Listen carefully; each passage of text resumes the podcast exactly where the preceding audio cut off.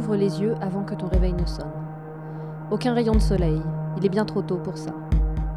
Tu es un peu dans le gaz et soudain tu entends une détonation. Elle résonne dans la nuit et fait trembler les murs et la fenêtre de ton appartement. C'est pas la première fois que tu entends une bombe, et le son vient d'assez loin pour que tu saches que le danger n'est pas imminent. Le fait que tu le saches te surprend même un peu. Tu te rends compte qu'avec toutes les explosions que tu as entendues, tu sais maintenant juste à l'oreille s'il faut s'inquiéter ou pas. C'est bizarre de voir que rapidement, la vie dans une zone de guerre est juste devenue la vie tout court. Tu te lèves. Ça sert à rien d'essayer de se rendormir, et quand tu te traînes à la cuisine pour te faire un café, tu entends une rafale. Elle est suffisamment lointaine pour que ça ressemble à des pétards, mais tu sais que ça n'en est pas. Tu remplis la cafetière et tu appuies sur le bouton. Rien. Tu réalises dans ton cerveau embrumé que le courant est à nouveau coupé. Tu te demandes qui a fait le coup parmi la douzaine de groupes de rebelles et d'insurgés de la région. Tu te prends pas la tête à checker les news sur ton téléphone, ça compte pas tant que ça et t'as des trucs à faire. Il fait encore noir dehors. Et vu que t'es déjà debout, autant en profiter pour arriver le premier à l'épicerie. Ils avaient plus grand chose ces derniers jours. On trouve presque plus d'amandes et de noix à cause des séparatistes du nord de la Californie. Et les rebelles ont bombardé des autoroutes dans l'ouest du Texas, le prix du bœuf a augmenté. De toute façon, tu cherches pas à acheter trop de viande en ce moment. Ton frigo n'est pas très fiable à cause de toutes ces coupures de courant, et tu peux pas te permettre de dépenser de l'argent pour des trucs qui risquent de pourrir. Tu enfiles une veste et tu dévales les escaliers. Il y a deux ou trois ans, avant que tout ça commence, tu aurais mis ton casque pour écouter de la musique en marchant. Mais maintenant, tu préfères rester attentif. Sur la route du supermarché, il y a un checkpoint qui fait des gros embouteillages. Mais t'as de la chance de pouvoir y aller à pied. T'habites pas très loin. Tu fermes la porte de chez toi en essayant d'ignorer le crépitement de balles qui se rapprochent. T'as des amis qui vivent du côté sécessionniste de la ville, et un de tes cousins est planqué dans les collines. Tu sais pas exactement ce qu'il y fait, mais tu te dis que ça a peut-être à voir avec la montée en flèche du prix des œufs ces derniers temps. Tu fais plus confiance à la propagande du gouvernement concernant les rebelles. Tu penses que chacun a de bonnes raisons de rejoindre un camp ou l'autre. Mais tu n'es pas non plus assez bête pour prendre les armes. Officiellement, il n'y aurait eu que quelques milliers de morts, mais les observateurs internationaux estiment que le chiffre véritable doit être bien plus haut. Certains jours, l'envie de faire quelque chose t'envahit, peut-être même de rejoindre tes amis. Mais la plupart des jours, comme aujourd'hui, t'as des trucs à faire. 2024, année d'élection présidentielle. Tous les candidats se démènent pour ne pas appeler la situation par son nom véritable, une guerre civile. Par contre, dans la vie de tous les jours, c'est ce qu'on entend de plus en plus souvent. Tu atteins un carrefour et tu commences à traverser la rue. Sur ta gauche, la masse sombre d'un blindé qui progresse lentement dans la rue parallèle. Un homme est assis sur la tourelle, ses mains sont posées sur une mitrailleuse dont le canon, pour le moment, pointe vers le ciel. Il te fixe, tu essayes d'éviter son regard. Tu presses le pas et tu te demandes, comme presque tous les jours depuis trois ans, mais comment on en est arrivé là? Ça vous semble tiré par les cheveux? Extravagant? Si oui, je vais essayer d'expliquer en quoi cette petite histoire pourrait bien se transformer en réalité pour des millions d'Américains dans un laps de temps extrêmement court si rien n'est fait. Moi, la possibilité d'une seconde guerre civile américaine ne me semble pas être une idée absurde. Et ça fait quelque temps déjà que je me le dis. Bienvenue à Ça peut arriver près de chez vous, le podcast où je m'occupe de vous faire voir la réalité comme je la vois. C'est en 2016 que j'ai commencé à considérer sérieusement la possibilité d'une seconde guerre civile américaine. J'enquêtais à l'époque sur les énormes manifestations qui ont accompagné la présidentielle la plus contestée de ces dernières années. J'ai assisté à la Convention nationale républicaine et à la Convention démocrate, et lors des deux événements, j'ai vu une haine immense. Les radicaux de gauche détestaient les démocrates mainstream en général et Hillary Clinton en particulier. Les militants de droite ostensiblement armés détestaient les radicaux de gauche. Tout le monde détestait la police, et la police avait certainement l'air de détester tout le monde. En 2016, j'ai aussi voyagé en Irak pour enquêter sur le siège de Mossoul, mais rien de ce que j'ai vu là-bas, rien de ce que j'ai vu où que ce soit ne m'a effrayé plus qu'Alex Jones prenant la parole le premier jour de la Convention nationale républicaine. Une énorme foule était rassemblée pour l'écouter. Beaucoup étaient armés. Imaginez des dizaines de jeunes qui portent des gilets pare-balles, des fusils mitrailleurs et qui patrouillent dans la chaleur estivale de l'Ohio. Alex Jones, comme à son habitude, avait la bave aux lèvres et criait sa haine. Ce n'est pas ça qui m'a surpris. Ce qui m'a surpris, c'est la réaction de la foule lorsqu'il a décrit le Parti démocrate de la manière suivante. Ils n'ont rien de tolérant. Ils sont contre la liberté d'expression. Ce sont des dégénérés qui menacent la liberté et on devrait les renvoyer en Corée du Nord à coups de pied au cul. On entend dans cet enregistrement le déchaînement de haine, la pure rage de ces gens-là. Des dizaines et des dizaines d'Américains armés appellent donc leurs ennemis politiques des dégénérés, en plein jour lors du rassemblement d'un parti mainstream. J'étais à quelques pas quand Eric André, le présentateur de la chaîne Adult Swim, a tenté de troller Jones. Beaucoup de personnes ont vu ça à la télé ou sur YouTube. Mais ce que vous n'avez peut-être pas vu, c'est que la foule était vraiment à ça de le lyncher. Certains voulaient carrément lui faire la peau. L'essentiel de cette foule armée et rageuse s'est montré correct avec moi. Mais je suis un babtou barbu du sud des États-Unis. Plusieurs m'ont affirmé clairement qu'une guerre se préparait. Nous devons récupérer notre pays, quoi qu'il arrive. Tel était le sentiment général. Venant de quelqu'un qui était habillé comme s'il sortait de la banlieue de Fallujah, ça donnait la chair de poule. C'est exactement en septembre que cette idée d'une deuxième guerre civile américaine s'est imposée à moi. J'ai décidé d'écrire un article à ce propos dans le magazine Cracked. Je ne voulais pas me cantonner à mes propres opinions, j'ai donc contacté un certain nombre d'experts, des anciens fédéraux, des officiers militaires et des spécialistes de la guerre civile. L'un d'eux était David Kilcullen, ex-chef de la stratégie des affaires étrangères et le principal architecte du renfort des troupes américaines en Irak. C'est un des plus éminents spécialistes de la contre-insurrection. Quand j'ai contacté toutes ces personnes, je ne pensais pas qu'ils me répondraient. Mon sujet était un peu trop farfelu pour des gens si sérieux. Je ne les voyais pas perdre leur temps avec mon scénario de SF à la con. Non seulement, à ma grande surprise, ils m'ont tous répondu, mais plus inquiétant encore, aucun d'eux ne trouvait mon sujet ridicule. David Kilcullen m'a dit qu'il y pensait de son côté depuis un bout de temps. Il ne pensait pas que la guerre civile était imminente, mais il s'inquiétait à ce sujet. Tout le monde s'en inquiétait.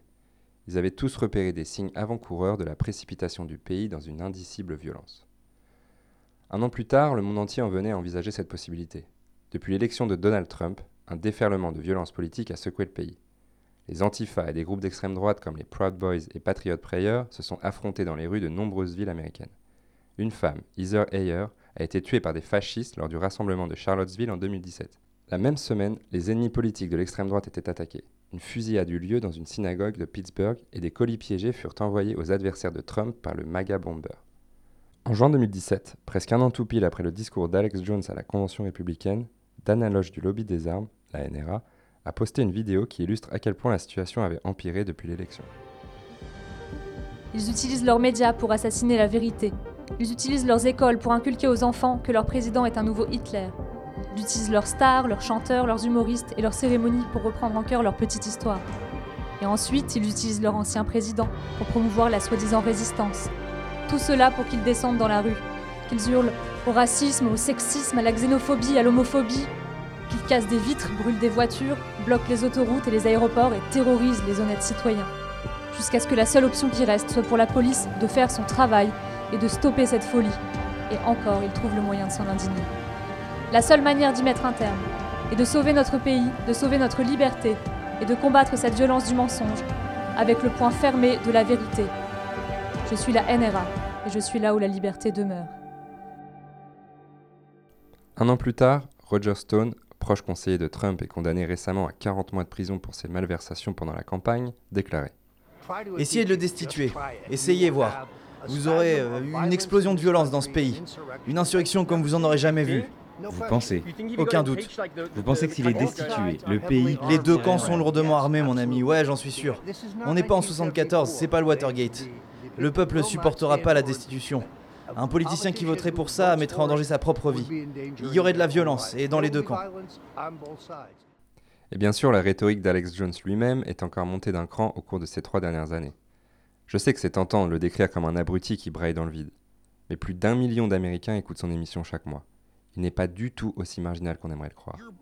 Vous essayez de déclencher une guerre civile. Vous prenez notre bonté pour de la faiblesse. Est-ce que vous comprenez ça, que le peuple américain vous tuera un par un Si vous voulez une vraie guerre, à la 1776, je suis pas celui qui appelle à la violence, mais vous vous ferez laminer.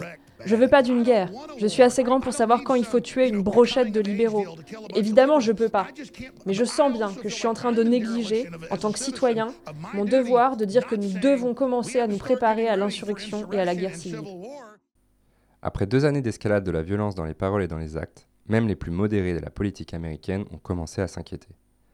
En octobre dernier, le New York Times publie ainsi un article intitulé La guerre civile américaine, saison 2. Quelques mois plus tard, le National Review, un magazine conservateur grand public, publie Les origines de notre seconde guerre civile. Peut-être que tout ça vous semble encore ridicule, mais ce qui est sûr, c'est qu'un tas de gens lourdement armés fantasment déjà sur la violence de masse. Et ils ne s'en cachent pas. Certes, ça n'est pas le seul ingrédient nécessaire pour qu'éclate une féroce guerre civile, mais c'est certainement l'un d'entre eux. Malgré ça, pour la plupart des gens, l'idée d'une seconde guerre civile américaine ressemble plus à un récit de science-fiction qu'à un futur crédible. C'est ce que je ressens parfois lorsque je décroche de Twitter et de mon fil d'actualité et que je marche dans les rues tranquilles et fleuries de mon quartier. L'idée me semble super bizarre quand je fais la queue pour aller refaire ma carte grise ou que je prends le bus.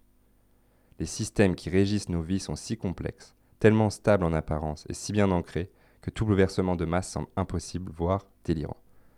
Mais j'ai traversé des villes où les bus circulent encore, sans fenêtres, parce qu'elles avaient toutes été soufflées par les explosions. J'ai vu des gens faire la queue et remplir des formulaires dans des bâtiments gouvernementaux pendant que des tirs d'obus faisaient trembler les murs et que des mitrailleuses canardaient à quelques centaines de mètres. J'ai vu des systèmes s'effondrer. Tout ce que j'ai vu et lu au cours des deux dernières années m'a convaincu que les États-Unis sont plus proches de ce genre de terreur qu'on ne veut l'admettre. Donc je ne peux pas faire comme si Alex Jones était un illuminé qui gueule dans son coin. Je pense qu'il est dangereux et qu'il représente une idéologie qui pourrait faire sombrer cette nation dans un déchaînement de violence.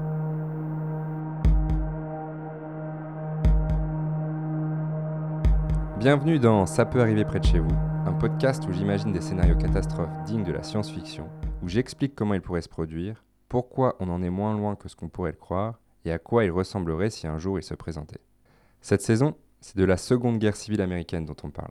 Dans cet épisode, on va essayer de voir quelle forme prendrait la guerre si elle éclatait sur notre territoire. Aujourd'hui, les protagonistes sont Donald Trump et l'extrême droite américaine dans sa version surarmée, la plus vicieuse et la plus violente. Dans le prochain épisode, on s'intéressera à l'autre camp.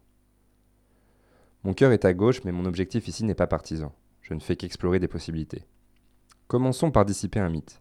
Je pense que la principale raison pour laquelle beaucoup de gens ont du mal à imaginer une seconde guerre civile est la première guerre civile. Si vous figurez la seconde guerre civile comme un remake de la première, où une grande partie de la nation décide de faire sécession, avec deux camps clairement définis et deux armées qui s'affrontent sur un champ de bataille, alors oui, ça paraît vraiment impossible. Mais la guerre ne ressemble plus à ça. En 1861, une armée, ça n'était qu'une bande de types avec des fusils, des chevaux et des canons. L'équipement qu'un soldat emportait au combat était constitué de choses que les gens normaux possédaient déjà. L'invention des chars, des avions, des drones, des missiles téléguidés a changé la donne. Si un groupe de mecs marchait sur Washington DC avec des fusils, il suffirait d'un seul avion de chasse à 10 pour tous les fumer. Les guerres à l'ancienne ont tendance à être précisément datées. La guerre de sécession qui a abouti à l'abolition de l'esclavage, par exemple, a commencé avec la prise de Fort Sumter. La guerre d'indépendance contre la couronne anglaise a commencé avec des affrontements à Lexington et Concorde. La Seconde Guerre mondiale a commencé avec l'invasion de la Pologne. Mais la guerre civile en Syrie n'a pas commencé d'un coup. Il y a d'abord eu des manifestations, puis des affrontements avec la police, puis une répression brutale, puis les premiers coups de feu ont été tirés. À ce stade, il y avait bien plus que deux camps. L'armée syrienne libre, le Front al-Nosra, l'État islamique, les YPG kurdes et des dizaines d'autres groupes, tous ont pris des positions différentes. La plupart des factions étaient à la fois en lutte contre le régime syrien et contre d'autres groupes rebelles. Bref, c'est le bordel. Un conflit civil aux États-Unis ressemblerait probablement à ça. Oubliez l'Union et les États confédérés. Oubliez les camps clairement définis et les déclarations de guerre. Imagine un jour, t'es posé chez toi. Tu traînes sur Internet. Tu vois qu'il y a une manif sur Wall Street. Sur les réseaux sociaux, les premières images ressemblent au mouvement Occupy. J'imagine que les manifestants en ont après Trump. Au moment où j'écris ce texte en février 2019, des manifestants se sont rassemblés à Washington et ailleurs pour protester contre la menace de l'état d'urgence et le discours de Trump sur la soi-disant crise des migrants. Supposons donc que Trump fasse un autre truc dégueulasse. Mettons des déportations massives. Les gens descendent dans la rue par millions. Certaines des plus grandes manifestations se déroulent à New York, au pied de la Trump Tower. C'est l'été, il fait 35 degrés. Les gens sont en sueur, hyper furieux. Jusque-là, rien de nouveau. Les premières images semblent normales pour ceux qui suivent l'actualité depuis 10 ans. Il y a des gens avec des pancartes marrantes, des gens déguisés, plein de gens qui marchent. Dans la journée, tu checkes de temps en temps Twitter ou Facebook. À la salle de sport, tu vois des images du rassemblement sur CNN. Le présentateur Wolf Blitzer interviewe un mec habillé en noir avec un masque sur le visage. En arrière-plan, un rang menaçant de CRS qui transpirent dans leurs uniformes. Tout a l'air normal, du moins pour 2019. Puis tout d'un coup, non. Les infos qui arrivent de New York changent de ton. Tout devient chaotique, incohérent et violent. Tu vois des gens qui s'enfuient, des images floues, du sang et des corps dans la rue. De toute évidence, il s'est passé quelque chose d'affreux. Pendant un moment, tout ce que tu sais, c'est qu'il y a des morts. L'histoire sort finalement. Les flics étaient vénères, ou ils ont vraiment eu peur, et ils ont tiré et touché plusieurs personnes au visage et à la tête. Certaines sont mortes, d'autres ont été atrocement blessées. Jusqu'au soir et toute la semaine qui suit, Les chaînes en continu rediffusent les mêmes images terribles des cadavres dans les rues et des militants en larmes. Il y a une vidéo de la fusillade. Quand je la regarde, je suis sûr que la police a tiré sans raison. Mes parents de droite ne sont pas d'accord. Pour eux, ce sont les manifestants qui ont lancé quelque chose et mis en danger les policiers. On s'engueule à propos du niveau de violence que ça justifie. Tout le pays en débat. En dernière instance, ceux à qui tu imputes la responsabilité, policiers ou manifestants, dépend uniquement de ton camp politique. En janvier 2019, une confrontation a eu lieu entre une bande de lycéens anti-avortement et un natif amérindien dans la rue. Au moment où j'écris, ça date d'il y a quelques semaines. Des vidéos de l'événement, il y en a des heures entières qui permettent de regarder la scène encore et encore sur toutes ses coutures. Et sur les réseaux, les éditorialistes de droite disent que la vidéo innocente complètement les gamins. Les éditorialistes de gauche disent le contraire. Tout le monde se base pourtant sur le même matériau. L'incident qui déclencherait notre hypothétique guerre civile sera de ce genre. Le détonateur, ce ne sera pas l'événement lui-même, mais bien les interprétations qui seront ressassées sur les réseaux sociaux de chaque camp. Après le meurtre de Heather Heyer à Charlottesville, les fachos ont fait circuler une rumeur selon laquelle le tueur James Fields venait de se faire agresser par des antifas dans sa voiture. Pris de panique, il aurait accéléré dans la foule et Heather Heyer, de toute façon, serait en réalité morte d'une crise cardiaque. Rien de tout cela n'était vrai, mais des heures de vidéos et des arguments à base de centaines de photos ont été inventés par des nazis sur Internet afin d'innocenter leurs potes. Le récit n'a pas pris parce que littéralement personne ne voulait être associé aux nazis de Charlottesville. Mais dans la manif qu'on imagine, ce serait bien différent. Pas de croix gammée, pas de marche au flambeau, ce seraient des flics casqués contre jeunes masqués. La moitié du pays sera dans un des camps et vilipendera l'autre, et vice-versa. À Charlottesville, Donald Trump avait rechigné à condamner les néo-nazis et il avait déclaré qu'il y avait des bonnes personnes des deux côtés. Facile d'imaginer, a fortiori, quel parti il prendrait dans une bataille entre flics et gauchistes au pied de sa tour à la con. Il avait d'ailleurs fait campagne comme le candidat de l'ordre, et en octobre 2018, il avait accusé les démocrates d'être anti-police et même d'être le parti du crime. Donc, une manifestation sanglante ne causerait pas à elle seule une guerre civile. Ce ne serait que le début d'un processus. On ne passerait pas de tels troubles à une guerre civile par opération du Saint-Esprit. On y arriverait parce que ce genre de saloperies qui ont toujours lieu aux États-Unis arriverait en même temps et s'enchaînerait. La tragédie sur Wall Street serait suivie d'une prise de parti provoque du président, ce qui mènerait à une multiplication des rassemblements à travers le pays. Partout, les gens descendraient dans les rues, on battrait les records de mobilisation des manifs de 2003 contre la guerre en Irak. Les deux années qui viennent de s'écouler nous indiquent assez bien dans quelle ville de telles manifestations seraient les plus violentes. Berkeley en Californie et Portland dans l'Oregon sont probablement en haut de la liste. Depuis deux ans, des affrontements de rues sanglants entre manifestants d'extrême droite et d'extrême gauche y ont lieu. Il s'est passé plus de choses dans les rues de Portland en deux ans que dans n'importe quelle autre ville du pays, et c'est largement l'œuvre d'un type du nom de Joey Gibson. C'est le chef des Patriot Prayers, un groupe d'extrême droite. Et il a organisé des dizaines de rassemblements qui se sont terminés par des centaines de blessures qui vont de superficielles à gravissimes. Récemment, il s'est avéré que la police de Portland collaborait par SMS avec Patriot Prayer et Joey Gibson. Les policiers indiquaient aux manifestants de droite où se trouvaient les petits groupes de manifestants de gauche et leur donnaient des conseils pour faire entrer des armes dans le cortège en évitant les fouilles. Rien que ça. L'été dernier, lors d'une manifestation, des membres de Patriot Prayer ont été arrêtés sur le toit d'un immeuble voisin avec des fusils. On peut supposer qu'ils projetaient d'ouvrir le feu si les antifas faisaient quelque chose qui ne leur plaisait pas. Portland est une ville connue pour son progressisme. Mais elle est entourée de villages et de banlieues très conservateurs, et le nombre d'armes à feu par habitant est très élevé dans l'Oregon. Portland est en fait un très bon échantillon de l'ensemble du pays. Il y a l'Amérique conservatrice armée contre les bisounours libéraux qui veulent confisquer les armes. Du coup, l'atmosphère est plutôt tendue. Dans ces manifestations qu'on imagine, les gens seraient hyper nombreux et hyper vénères de ce qu'ils considéreraient comme le meurtre de leurs camarades à New York. Et c'est là que Joey Gibson et ses gangsters entrent en scène pour défendre leur camp dans ce qui n'est encore, pour le moment, qu'une guerre culturelle. Ça se pousse, des coups de poing partent comme ça arrive souvent à Portland. Mais cette fois-ci, quelqu'un sort un flingue et tue deux personnes. Il y a une vidéo de la scène. C'est flou, difficile d'y comprendre quoi que ce soit. Mais il y a un plan net du tireur, l'arme encore fumante à la main, et sur la tête une casquette avec le slogan de Trump Make America Great Again. La gauche voit en lui un assassin qui tire sur des manifestants désarmés. Le président se range du côté de son partisan. Une enquête est ouverte, bien sûr, mais plutôt que de se murer dans le silence, le tireur fait ce que font les gens désormais quand quelque chose comme ça arrive Il va sur un plateau télé. Dans l'affaire de la confrontation entre le lycéen anti-avortement et l'Amérindien, c'est ce que le lycéen avait fait et c'est devenu la réaction type pour gérer ce genre d'incident. Du coup, plein de gens se mettent à parler du tireur comme un héros. Son nom devient un slogan pour l'extrême droite, un terme utilisé pour dire aux manifestants qu'ils ont eu ce qu'ils méritaient. Sur Twitter, quand les comptes d'alt-right se prennent la tête avec des progressistes, ils balancent des gifs de lui tenant son arme.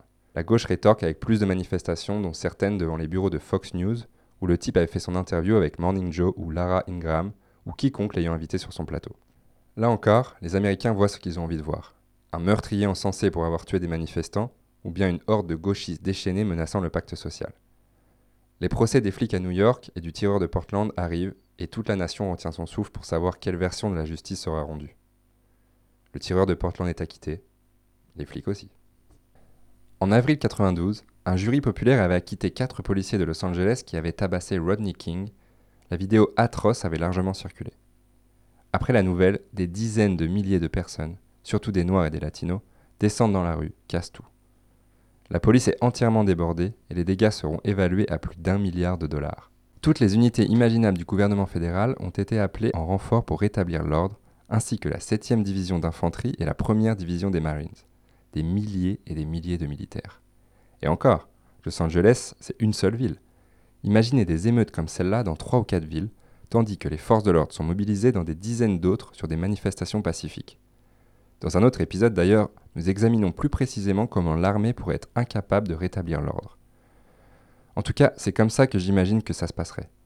À l'ère du smartphone, la rage se propage de manière virale.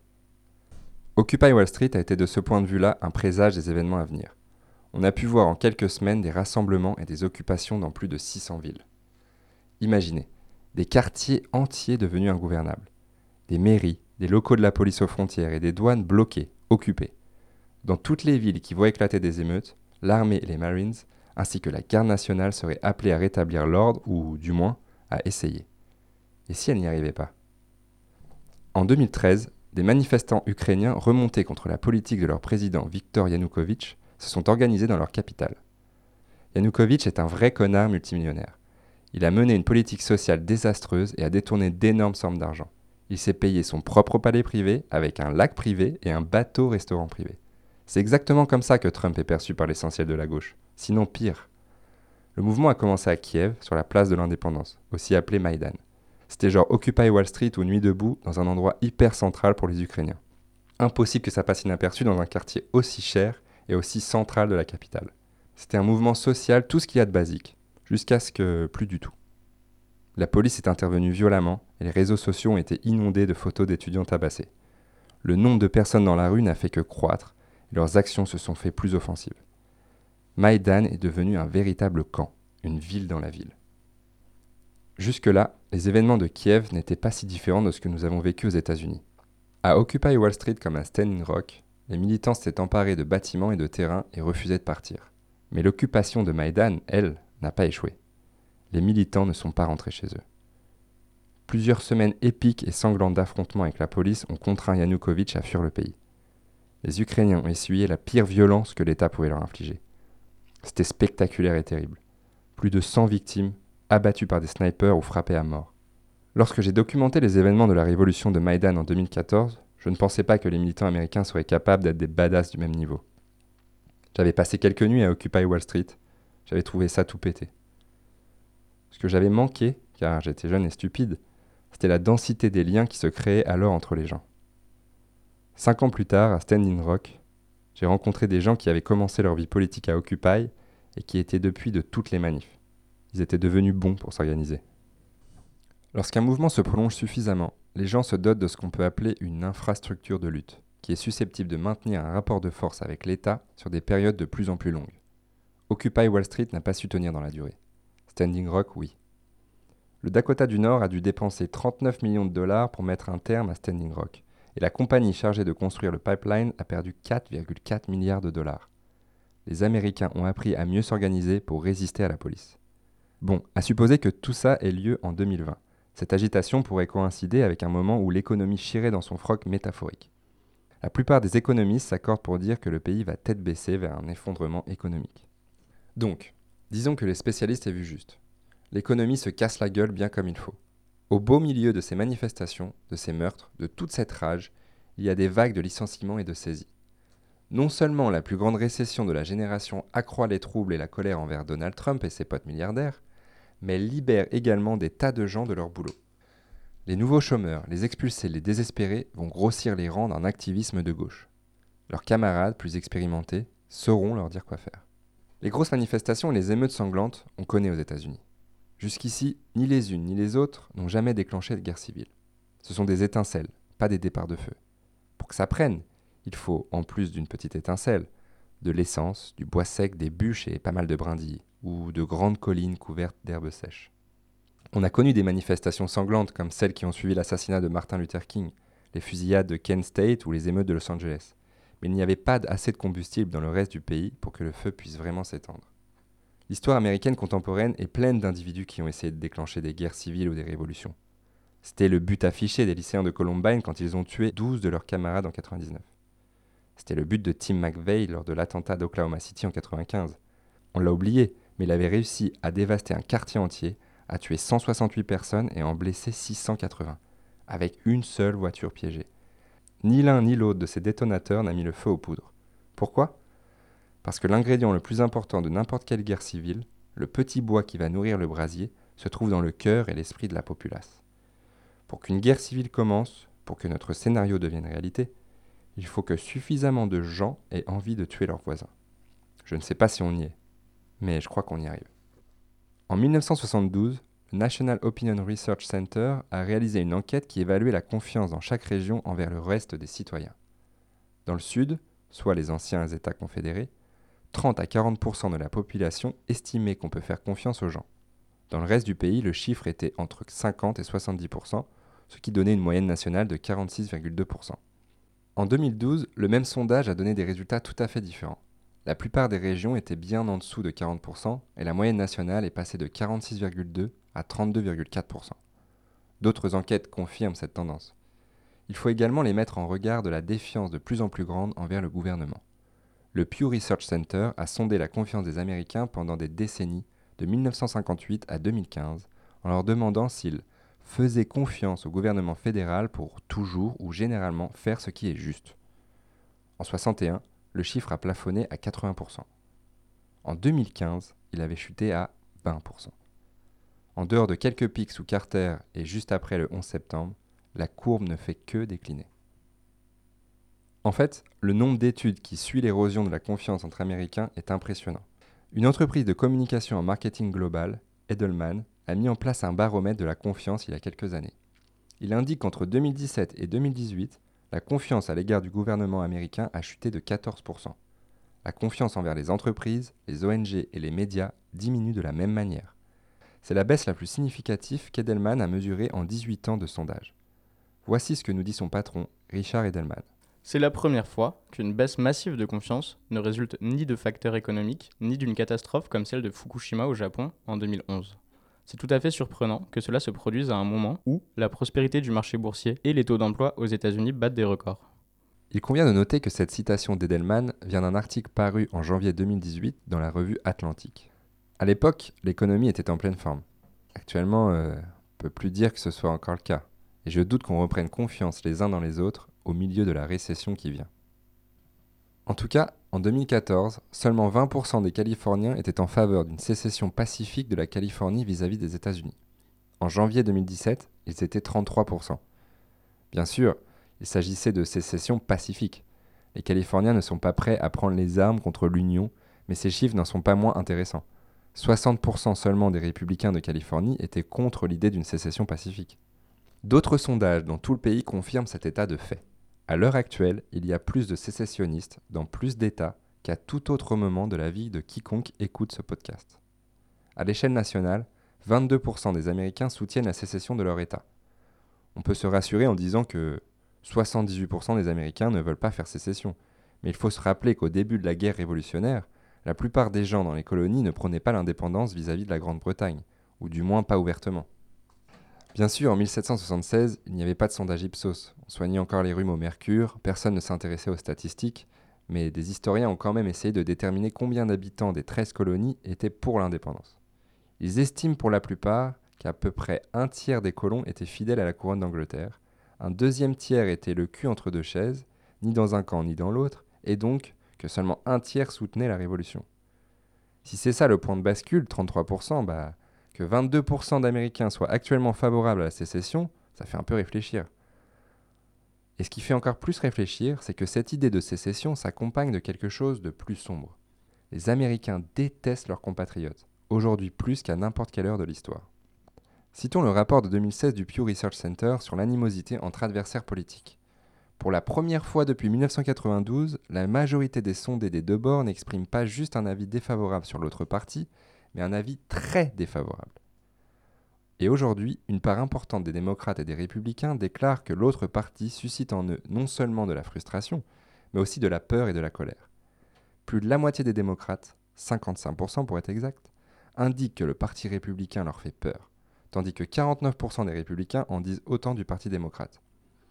Parmi les plus actifs politiquement, ceux qui votent régulièrement, font des dons ou s'engagent dans des campagnes, pas moins de 70% des démocrates et 62% des républicains disent avoir peur de leurs adversaires. Cette peur croissante a poussé les deux camps à s'armer de façon inédite. C'était déjà le cas de la droite depuis au moins 2008, mais la gauche américaine ne s'est intéressée à la possession d'armes que récemment. Suite à l'élection de Trump en 2016, la BBC a publié un article intitulé Pourquoi les libéraux se mettent à acheter des armes à feu? Au FBI, les vérifications d'antécédents liés à des transactions d'armes à feu ont explosé tous les records. Pour la seule journée du 25 novembre, soit les soldes du Black Friday, il y en a eu 185 713. Ce nombre est en partie dû au déstockage massif des détaillants d'armes, mais également à l'apparition sur le marché de clients moins traditionnels, comme les Afro-Américains et d'autres minorités qui se mettent à fréquenter les armureries et les champs de tir. Laura Smith, porte-parole nationale du Liberal Gun Club, rapporte que les curieux en quête de renseignements sont plus nombreux depuis la présidentielle et le nombre d'adhérents a augmenté de 10%. Ces dernières années, depuis l'élection de Trump et les affrontements entre fascistes et antifascistes qui en ont découlé, pas mal de gun clubs de gauche sont apparus, notamment le Redneck Revolt, le John Brown Gun Club et la Socialist Rifle Association. Il y a à présent de nombreux groupes politiques de droite et de gauche qui se posent comme les défenseurs armés d'une certaine idéologie. En 2016, avant l'émergence de ces gun clubs de gauche, l'ancien stratège des affaires étrangères, David Kilcullen, m'a dit ceci. Je pense qu'on assiste à ce que j'appellerais une situation proto-insurrectionnelle. Les ingrédients sont réunis et si quelqu'un savait s'y prendre, il pourrait transformer tout ça en un mouvement efficace. Au Kurdistan, par exemple, les partis politiques ont leurs branches armées. Tous, c'est ce qui arrive dans les systèmes politiques en faillite. Les gens s'arment au cas où. Je m'arme, défensivement peut-être, mais comme à vous ça vous paraît offensif, c'est l'escalade. Lors de mon premier voyage en Irak, j'étais avec les Peshmerga, une organisation militaire kurde principalement constituée de soldats membres des deux plus grands partis politiques kurdes. C'est comme si les partis démocrates et républicains avaient tous les deux leur branche armée. C'est bizarre d'imaginer ça aux États-Unis, mais c'est juste parce que la plupart des Américains font plus confiance à leurs institutions politiques qu'à leurs armes à feu. Cette confiance se délabre un peu plus chaque jour. Comme l'explique le chercheur David Birsoff dans The Atlantic, ce qui fait qu'une démocratie tient debout, c'est une compréhension commune des événements et de l'information. Elle constitue le terrain où se jouent négociations et compromis.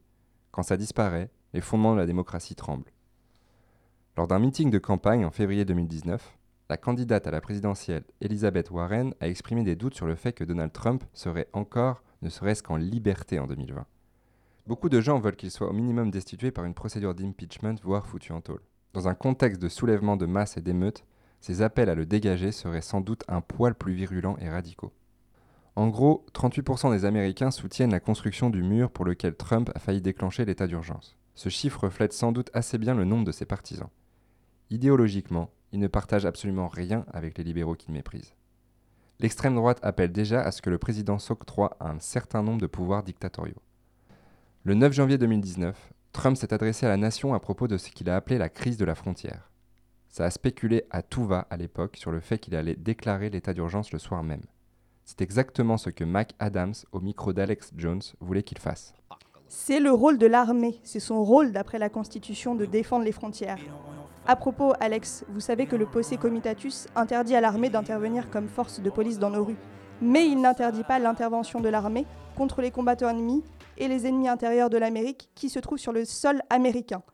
L'armée peut être déployée pour arrêter et rechercher les traîtres qui nous trahissent, Vous savez, les criminels de guerre, les combattants ennemis sur notre sol. Il n'y a aucune restriction contre ça. Nous devons l'avoir en tête parce que notre pays est attaqué.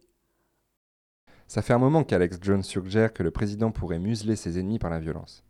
Dan, l'animateur de l'excellent Knowledge Fight, un podcast consacré à Alex Jones, m'a envoyé cet extrait d'un épisode de 2017. Donald Trump pourrait tous les faire boucler. Comme l'a fait qui? Lincoln. Lincoln, il avait fait arrêter des membres du ministère des Affaires étrangères. Il avait fait arrêter des juges. Il avait fait arrêter des centaines de rédacteurs en chef pour propos séditieux appelant au renversement de la République. Que les supporters les plus violents du président Trump soient prêts à tirer dans le tas pour assurer sa survie politique n'est déjà plus à démontrer. Début 2019, le FBI a arrêté Christopher Hasson, un lieutenant des gardes-côtes. Ils ont trouvé chez lui une liste d'exécution des ennemis politiques du président, ainsi qu'un arsenal conséquent. Quelques semaines avant, Hasson avait notamment effectué sur Google les recherches en cas d'impeachment illégal contre Trump et guerre civile en cas d'impeachment contre Trump. Dans un scénario où la survie politique du président serait menacée et où les forces de police se trouveraient dépassées et poussées à bout dans l'ensemble du pays, on imagine facilement Donald Trump se tourner vers ses plus fervents partisans, les paramilitaires et ceux qui se font appeler les défenseurs du deuxième amendement, comme le lieutenant Hassan. Il aura déjà fait du pied pendant l'élection. Vous seriez vraiment étonné qu'il appelle à la violence si sa liberté était en jeu? Michael Cohen, avocat et proche confident du président pendant 15 ans, semble partager mes inquiétudes. Vers la fin de son audition fleuve à la Chambre des représentants en février 2019, il a conclu sur la remarque suivante. Au vu de mon expérience auprès de M. Trump, je crains que s'il devait perdre l'élection de 2020, la passation de pouvoir ne puisse se faire de manière pacifique. C'est pourquoi j'ai accepté de me présenter aujourd'hui devant vous. Au cas où le président était destitué par une procédure d'impeachment et dans le cas plus probable où les électeurs se retourneraient contre lui en 2020, une explosion de violence n'est clairement pas à exclure. À l'époque où j'ai écrit les lignes qui précèdent, en février 2019, ça me semblait relativement peu plausible que le président fasse appel aux milices pour rester au pouvoir. Mais quelques semaines plus tard, dans une interview pour le média d'extrême droite Breitbart News, le président Donald Trump a dit ceci. Ce que je peux vous dire, c'est que j'ai le soutien de la police, le soutien de l'armée, le soutien des Bikers for Trump. J'ai les durs avec moi. Mais ils font pas les durs à moins d'atteindre un certain seuil. Et là, ça irait très mal. Très mal. Et permettez-moi de préciser, juste pour info, que lorsque j'assiste au meeting d'Alex Jones à la Convention nationale des républicains en 2016, la sécurité armée de l'événement est assurée par les Bikers for Trump. Des dizaines de milliers d'Américains d'extrême droite se préparent d'ores et déjà à en découdre. C'est une doctrine quasi religieuse pour certains d'entre eux. Prenez le temps de parcourir les fils Twitter et les subreddits du mouvement QAnon et vous en trouverez ample confirmation. Ces gens ont la conviction fanatique que le Parti démocrate est au centre d'un vaste complot pédophile. On en est déjà à trois attentats commis par des déséquilibrés adeptes de QAnon. L'un d'entre eux voulait forcer Trump à s'attaquer ouvertement à ses ennemis politiques. Il a cru qu'il y parviendrait en bloquant le trafic routier vers le barrage de Hoover Dam avec son véhicule blindé et des armes automatiques. Semaine après semaine, le noyau dur des disciples de QAnon se montre de plus en plus virulent et susceptible de recourir à la violence. Je vous lis un post que j'ai trouvé sur ar15.com, le plus gros forum d'internet consacré aux armes à feu. Il est tiré d'un fil rempli de discussions de QAnon. La gauche est habituée à obtenir tout ce qu'elle veut, au point qu'elle est prête à tout pour garder son pouvoir. Si nous, le peuple, désirons réellement la liberté, alors on s'organisera en petits et grands groupes pour faire ce qu'il y a à faire. En voici un autre, extrait d'un échange sur Twitter dans lequel une personne a agité la menace d'un impeachment envers Trump et traité le mouvement QAnon de secte. Fais ton malin, ma secte est en train de gagner. Et quand vous aurez déposé des articles d'impeachment, tu verras combien de patriotes sortent leurs guns pour régler ce problème. Je serai toi, je rejoindrai bien vite ma secte avant qu'il soit trop tard pour toi, ta famille et tes amis. Combien faudra-t-il de morts, combien de soldats déployés contre les émeutiers avant qu'on ne reconnaisse un tel conflit pour ce qu'il est La Seconde Guerre civile américaine? Impossible à dire. Mais toute société a son point de rupture. Et ce que je peux vous garantir, c'est que ce point de rupture prendra pratiquement tout le monde par surprise. C'est comme ça qu'un conflit démarre en fait. Ça commence avec des manifs et des violences policières, et ça finit en fusillade, en bombardement et en ville morte. En 2016, alors que je bossais cet article sur la guerre civile pour Cracked, j'ai rencontré Statis Kalivas. Ce chercheur s'intéresse spécifiquement à la sociologie des guerres civiles, et il a en outre lui-même survécu à une guerre civile. Au cours de l'interview, j'ai parlé de mon expérience en Ukraine et de conversations que j'avais eues avec des anciens de Maïdan. J'ai fait la remarque à Statis que là-bas, tout le monde avait été sidéré par la vitesse à laquelle la situation était passée des manifs aux tirs à balles réelles. Statis m'a dit ceci. L'expérience de la plupart des gens lors des guerres civiles est qu'elles semblent arriver de nulle part. Tout le monde est sous le choc. même les gens qui étudient ces conflits. Il y a un élément d'aléatoire permanent. C'est vraiment ça, ce sentiment de sidération, de peur, de perte de confiance et d'insécurité qui est, selon moi, une des principales caractéristiques de toute guerre civile. J'ai trouvé une autre formule frappante dans un article de Fortune de 2018 qui parlait du vote du Brexit et de comment il avait réveillé l'adhésion de nombreux Américains à la cause sécessionniste. C'est Sanford Levinson, professeur de sciences politiques à l'Université du Texas, qui parle. J'ai grandi avec l'idée que l'Union soviétique relevait du statu quo. On a tous grandi avec l'idée que le Royaume-Uni faisait partie des meubles. Qu'est-ce qui nous fait croire que l'existence des États-Unis serait gravée dans le marbre? Le 26 mai 2017, Jeremy Christian monte dans un train de banlieue à Portland. Il a un casier judiciaire long comme le bras et appartient par ailleurs au groupe contestataire d'extrême droite Patriot Prayer. Les membres de ce groupe arborent volontiers un t-shirt proclamant Pinochet n'a rien fait de mal et portant sur la manche l'inscription RWDS pour Right Wing Death Squad. Ça veut dire escadron de la mort de droite. Au cours de son trajet, Jérémy Christian aperçoit deux filles musulmanes. Il se met à les pourrir d'insultes racistes. Trois passagers s'interposent, tentent de le calmer. Il sort un couteau, poignarde mortellement deux d'entre eux et blesse gravement le troisième. Quand la police l'appréhende, il hurle Voilà ce que ça vous apporte le progressisme S'il y avait une seule chose à retenir de ce podcast, voici ce que ce serait. La Seconde Guerre civile américaine n'est pas théorique pour tout le monde. Pour certains, elle a déjà commencé. Ils attendent seulement que le reste du pays se mette à jour.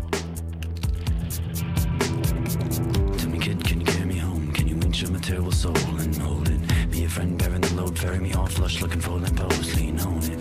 If you're privy to a picketed fence, perhaps a perch that is pretty and dense, and I want it. Because the once a future king is waning, we all need someone. And oysters and rocks, sawdust and socks. Who makes clocks out of jellos? Jellos, time is a thief, gladness and grief cling to the leaf as it yellows, yellow. At the very least, it's what they sang sweet before they send men the gallows. Go make your peace and catch heartbeats before the whole earth gets swallowed. So motion sick and sorta stuck under something slick. The sea and salty breeze, no grip for shit. Watch 'em slip. Ick. What kind of candle has a wick on both ends? Anyway, any day, but this one is enemy. Every morning, say 10 of these. Itchy for life. Trying to get into some Tennessee tea. Trying to get into some capital T. Trying to make a couple memories. Slip, slip, slither away. Bitterness withers and graves. Let them fade. Live today, okay.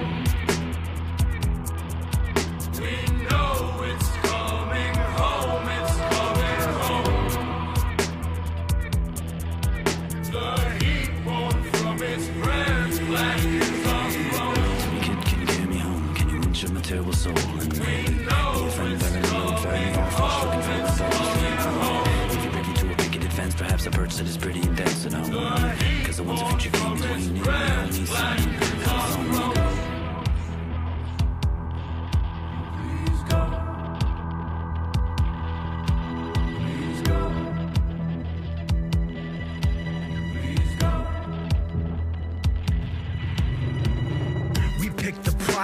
pirate life. We lick them spider bites and heels. Skip the bright like silent nights. We stack them cards just right and deal. Aces by the sleeve, pockets laced with kings. Face cards, bank aces counted to places to escape with your things. Thanks for the brokenness norms. Motor like roving storms. Rain on the warm weather. Winters till the muscles worn out.